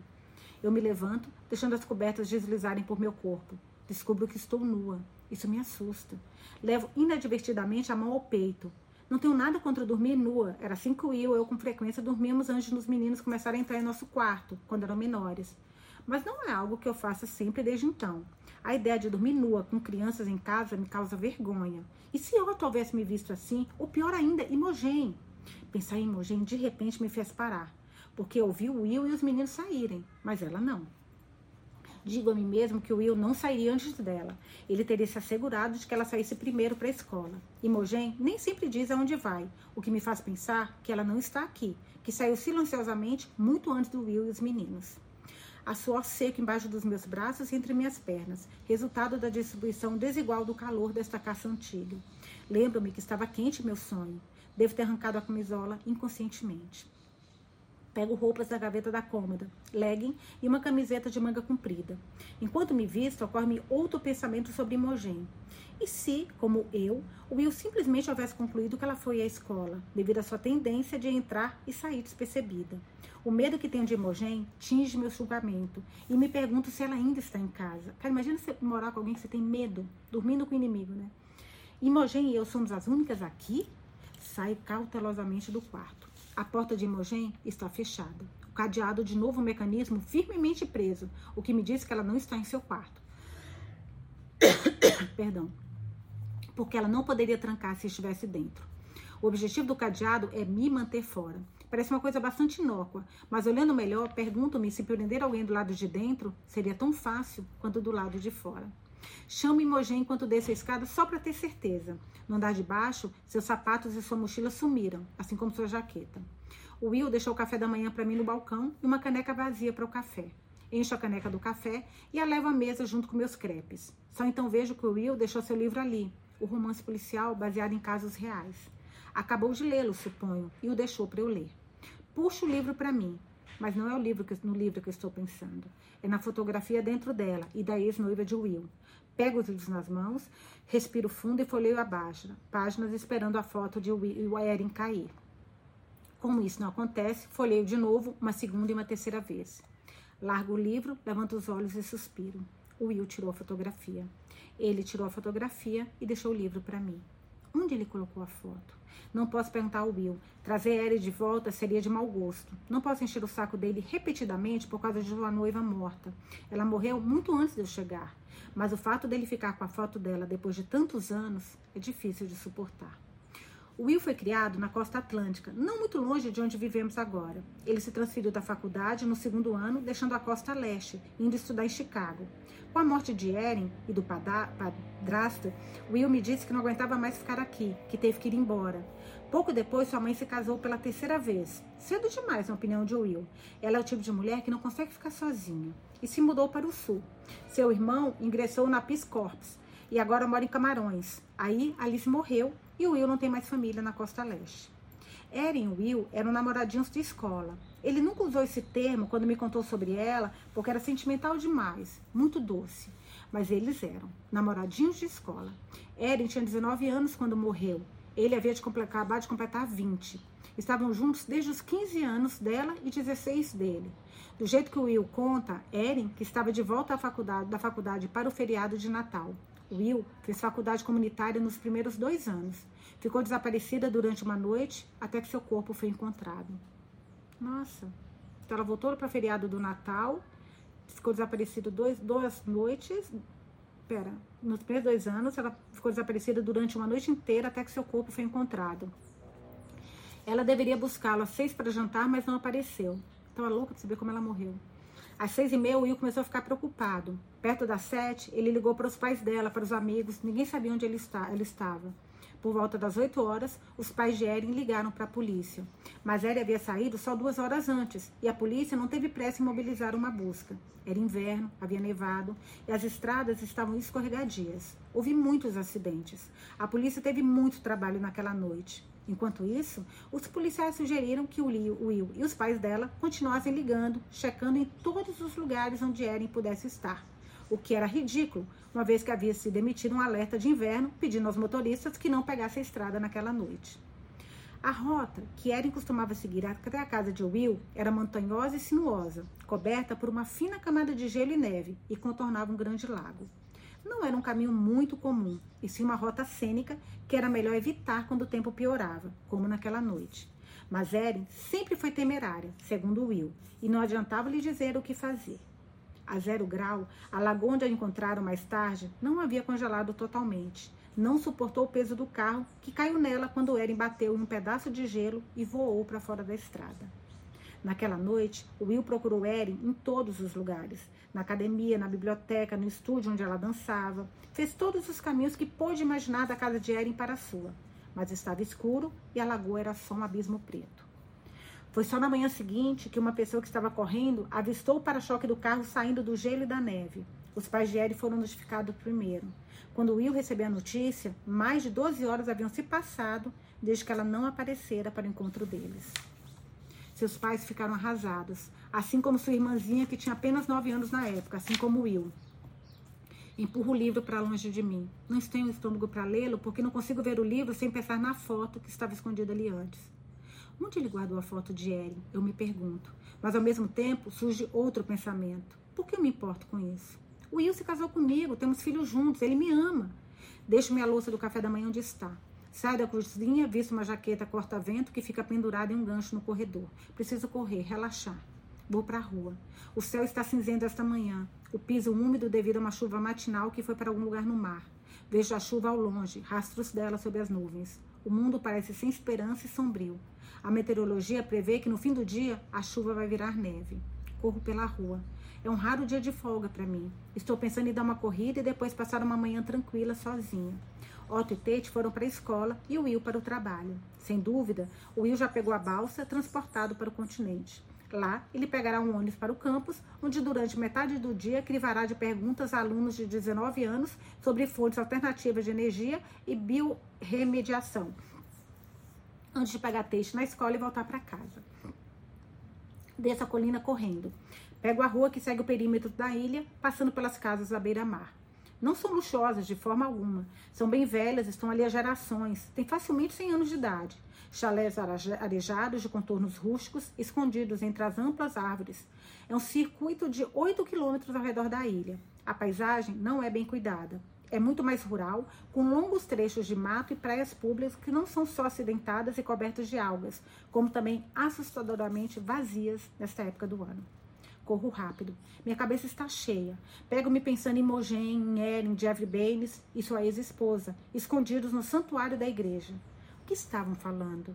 E onde está a foto de Erin? O Will a escondeu de mim ou a está usando como marcador do próximo livro? Seria algo tão auspicioso assim? Passo por penhascos que habitam lá do leste da ilha. São precários e íngremes, projetando-se sobre o Atlântico. Tento não pensar em Erin. Vejo as ondas do oceano baterem furiosamente nas rochas. De repente, um bando de pássaros migratórios passa por mim como uma massa enlouquecida, como acontece nessa época do ano. O movimento repentino me assusta e grito. Dezenas, se não centenas de pássaros pretos pulsam como se fossem um e depois somem. O oceano está tempestuoso esta manhã. O vento sobra sobre, sopra sobre ele, jogando as ondas sobre a costa. Cheias de espuma, elas assaltam a costa rochosa, lançando para cima respingos de seis metros de altura.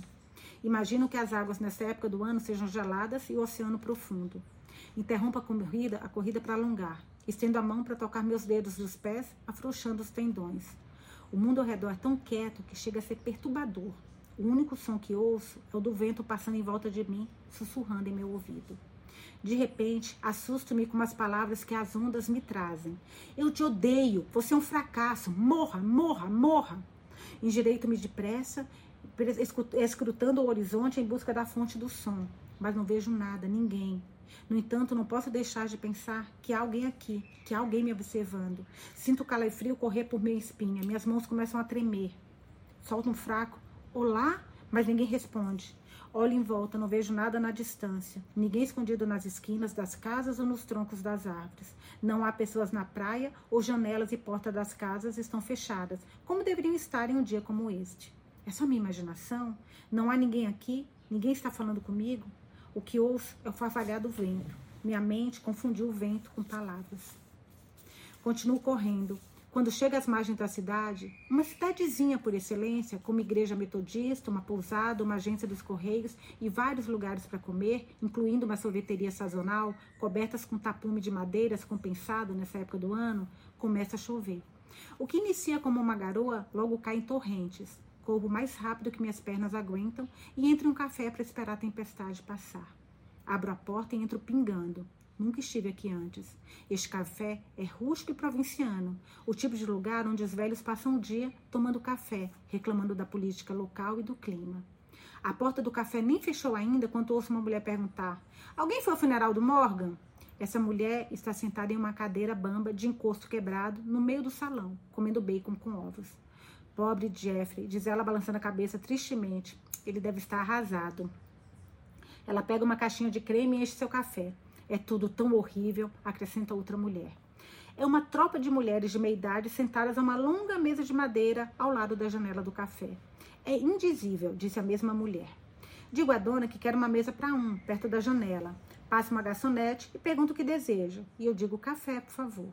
As mulheres à mesa continuam falando e eu escuto. Eu ouvi falar disso no noticiário hoje de manhã, disse uma. Que disseram? perguntou outra. A polícia está falando de um suspeito. Jeffrey pensa, é o suspeito. Ouvi dizer que ela foi esfaqueada. Quando ouço isso, sinto meu estômago revirar. Levo a mão em meu abdômen pensando como é quando a faca perfura a pele, quando desliza dentro dos órgãos. A voz seguinte é incrédula. Como eles sabem disso? Pergunta a mulher, batendo sua caneca com muita força na mesa. As mulheres se sobressaltam, inclusive eu. A polícia ainda não divulgou nenhuma informação, diz a primeira voz de novo. Bem, agora divulgou. Foi o médico legista que disse que ela foi esfaqueada. Cinco vezes, falaram no noticiário. Uma vez no peito, duas vezes na costa e no rosto. No rosto? pergunta uma horrorizada. Leva a mão à bochecha, sentindo sua insubstancialidade. A pele fina, os ossos duros. Nenhum lugar para a lâmina de faca entrar. Que horrível! As mulheres perguntam em voz alta como seria ser esfaqueado. Se Morgan sentiu a dor imediatamente ou só os primeiros sinais de sangue. Ou talvez tenha acontecido tão rápido, supõe uma mulher, as repetidas investidas dentro e fora dela, que não teve tempo de sentir nada porque já estava morta. O que sei como médica é que se que a arma atingisse uma das artérias principais, Morgan Baines teria morrido misericordiosamente rápido. Se não, embora ficasse incapacitada, a morte por hemorragia levaria mais tempo. E uma vez passado o choque, teria sido doloroso. Pelo bem dela, espero que o agressor, agressor do Morgan tenha atingido uma artéria principal. Espero que tenha sido rápido. Não havia sinais de entrada forçada, nenhuma janela quebrada, nem porta arrombada.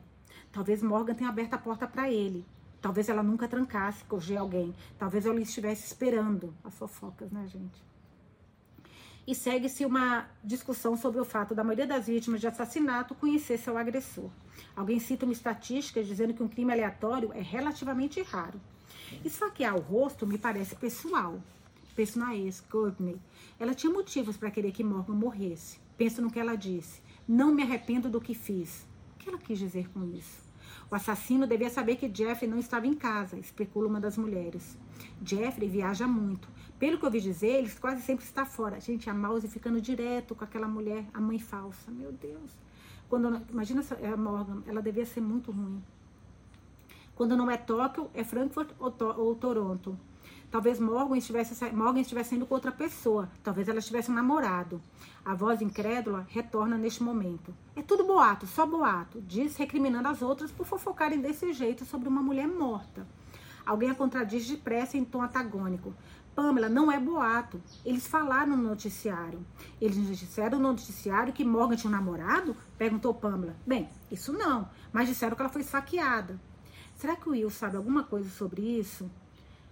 Uma faca, disseram eles. Esses eles oniscientes está começando a me dar nos nervos. Quem são eles? Eles disseram que essa foi a arma do crime? Dá para imaginar? Diz a mulher enquanto pega uma faca de manteiga e a R indecorosamente sobre a cabeça, fazendo de conta que está esfaqueando a mulher ao lado. Jack, pare com isso, censura as... Jack, pare com isso, censura as outras. Que diabo tem você? Uma mulher foi morta. É o que dizem, prossegue a mulher chamada Jack. Estou só citando os fatos. Segundo o relatório do médico legista, era uma faca de desalçar pelo formato e comprimento do ferimento estreita e curva, cerca de 15 centímetros de comprimento. Mas isso só é especulação, porque o assassino de Morgan não deixou a faca. Ele a levou embora, levou consigo e provavelmente a jogou no mar. Sentada ali, imagino as ondas furiosas e tempestuosas que eu vi enquanto estava correndo. Penso em todas as pessoas que viajam de balsa, indo e vindo do continente, dia após dia, sentadas sobre mais de 5 quilômetros de água do mar, onde seria fácil se desfazer da arma de um crime. Tanto espaço, tanta liberdade, todos absortos em si mesmos, sem prestar atenção ao que outras pessoas ao redor estão fazendo. A corrente do Atlântico sobe pela costa em direção à Nova Escócia. De lá, o fluxo é para a Europa. Há poucas chances de uma faca ser levada para a praia no costa do Maine se o assassino a jogar no mar. Deixo o meu café onde está quando saio. Não bebi nenhuma única gota. Gente, que livro é esse? Pelo amor de Deus, que livro é esse? Eu tô assim. Eu sei que toda vez, mas é que cada capítulo, né, né gente? Fica. É tipo assim, é um eita pra direita, treita atrás direita. Socorro. Bom, eu já sei queimar tua. Mentira, faz nem. Eu, eu acho que o desenho da Imogen no porão, tá? É, que mais que eu acho? Que. Cara, será que ela tem irmã gêmea? Irmã gêmea não, porque tem a outra. Tem a amiga mesmo, Camille, que pelo visto é doida. Cara, eu não sei, eu tô muito confusa. Será... Alguém falou que a Morgan podia ser Camila ou a Camila foi Mago Morgan? Ou será que Morgan é Camila? Não é sério que esse livro deixa a gente muito doida, a cabeça da gente fica assim. Hoje fui andar na praia, minha cabeça assim. Falei, Vanilza, para, relaxa, relaxa, relaxa. Por favor, deixe comentários falando o que, que vocês acharam. Eu amo. Fica aqui a gente de, de compartilhando e dividindo as teorias das, das conspirações e depois a gente vê quem é que tá certo. Como eu falei, amanhã é sábado, hoje é dia 22, não, 23. Amanhã é dia 24, sábado de junho. Eu tenho um casamento. Eu acho muito difícil, eu, porque eu venho, o casamento com uma frequência começa acho que duas. Até uma da manhã, ou seja, e acho que eu não vou ter tempo. Amanhã, cuidar do cabelo, maquiagem e tal. Mas se tiver um tempinho, nem que seja meia hora, eu corro aqui para ler para vocês, tá bom? Beijos e até amanhã. Oh, até a próxima.